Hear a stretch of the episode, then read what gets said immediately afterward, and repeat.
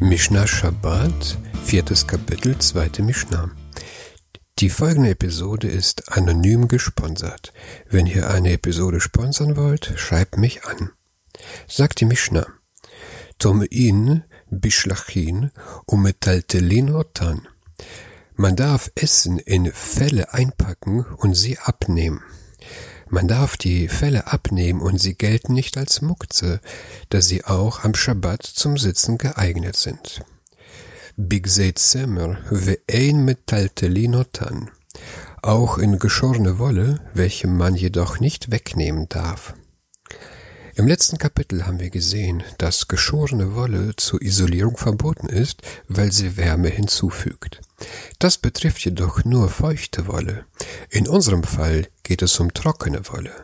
Man darf die Wolle nicht vom Topf wegnehmen, weil sie als Munkze gilt. Und da geschorene Wolle nur für das Weben bestimmt ist und Weben am Schabbat verboten ist, hat man keine andere Verwendung dafür. Deshalb gilt sie als Mukze und darf nicht vom Topf entfernt werden. Jetzt fragt die Mishnah, wie man geschorene Wolle vom Topf entfernen kann, wenn der ganze Topf damit umhüllt ist. Ketzad hu osse, notel et hakisui, vehen noflot. Wie geht das? Man nimmt den Deckel ab, so dass die Wolle abfällt. Worüber redet die Mishnah? Der Topf befindet sich in einem Kasten, gefüllt mit Schuhwolle. Der Griff des Topfdeckels schaut ein wenig aus der Wolle heraus. Man zieht den Deckel hoch und schiebt die darauf liegende Wolle zur Seite. Auf diese Weise ist es erlaubt, Mukze zu bewegen. Wir werden darauf noch ausführlicher in Kapitel 21 eingehen, so Gott will. Rabbi Eliezer ben Azaria Omer, Kupa Mata al Tzida venotel, Shema Yetol ve'eino Yachol lehachzir. Rabbi Elazar, Sohn des Azaria, sagt, man neigt das Gefäß, in welchem der Topf steht, seitwärts und nimmt das Essen heraus. Wenn man den Topf herausnehme, könnte es passieren, dass man ihn nicht wieder zurücklegen dürfte. Wir sprechen hier über den Topf, der im Kasten steht, und der Kasten ist mit Schurwolle gefüllt. Hat man den Deckel entfernt, darf man nach der Meinung von Rabbi Elazar den Topf nicht aus dem Kasten rausnehmen. Man muss den Topf im Kasten liegen lassen und mit einer Kelle die Speise aus dem Topf nehmen.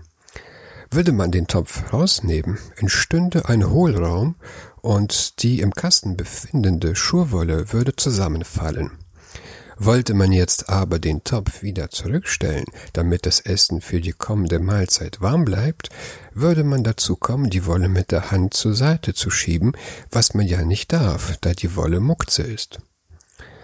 Um das alles zu vermeiden, ist es besser, den Topf nicht aus dem Kasten zu nehmen, damit die Schurwolle nicht in den entstehenden Hohlraum zusammenfällt.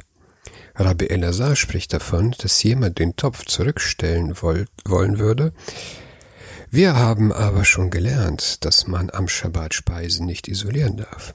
Das war jedoch nur in dem Fall, dass man etwas von Neuem isoliert.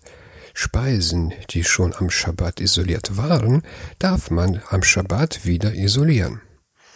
Vechachamim omrim notel umachazir. Die Weisen sagen, man kann den Topf herausnehmen und wieder zurücklegen. Die Weisen erlauben das Entfernen des Topfes aus dem Kasten. Jedoch ist es auch nach ihrer Meinung verboten, die Schurwolle zu bewegen, wenn sie in den Hohlraum zusammenfällt. Nur haben sie keine Befürchtung, dass man dazu kommt, die Schurwolle mit der Hand beiseite zu schieben. Lo kisahu mi be'od yom, lo yikasenu mi Wenn man ihn am Tag nicht bedeckt hat, darf man ihn nach Eintritt der Dunkelheit nicht mehr bedecken. Mit dem Eintritt der Dunkelheit beginnt schon der Schabbat. Am Schabbat darf man Töpfe nicht isolieren, denn man könnte dazu kommen, den Topf mit Kohle aufzuwärmen, falls es sich herausstellt, dass der Topf abgekühlt ist. Kisahu venit gala mutar lekasoto. Wenn man ihn bedeckt hatte und er wieder aufgedeckt wurde, kann man ihn bedecken. Wurde der, wurde der Topf vor Schabbat isoliert, darf man den Topf immer wieder isolieren, wie wir es bereits gelernt haben. Mimale et hakiton venoten letachat hakar o tachad hakaset. Man darf einen Krug füllen und unter ein Kissen oder Polster setzen. Das Verbot, das Verbot der Isolierung am Schabbat gilt nur für Speisen, die man warm hält. Dient die Isolierung nicht der Erhaltung der Wärme, sondern der Kühlung, dann ist die Isolierung auch am Schabbat selbst erlaubt. Seltsamerweise hat das vierte Kapitel nur zwei Mishnayot. Ich will noch einige relevante halachische Aspekte nennen, wie immer basierend auf dem Werk Pnei Halacha von Rabbiner Eliezer Melamed. Man darf auch vor dem Schabbat keine Töpfe auf der Schabbatplatte in Handtücher oder Decken wickeln.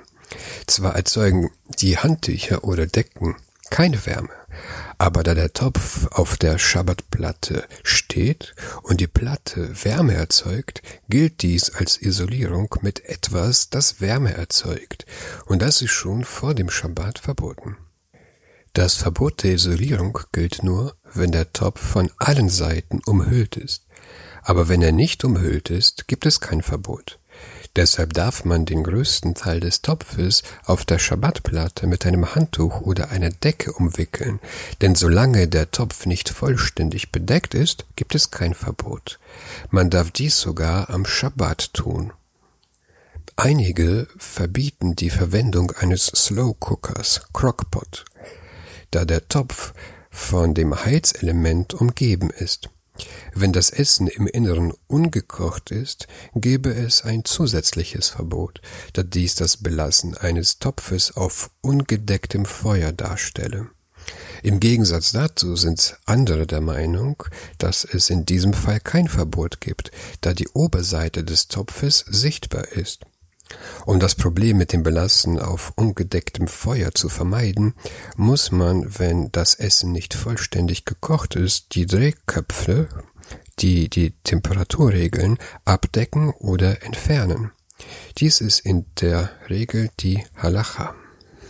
Am Schabbat darf man eine Thermoskanne mit heißem Wasser füllen, denn etwas Heißes in ein Gefäß zu legen gilt nicht als Isolierung. In ähnlicher Weise kann man einen Beutel Reis oder andere gekochte Lebensmittel in einen Cholentopf geben, während man ihn vom Cholent getrennt hält. Denn Isolierung gilt nicht für die Isolierung eines Lebensmittels in einem anderen Lebensmittel.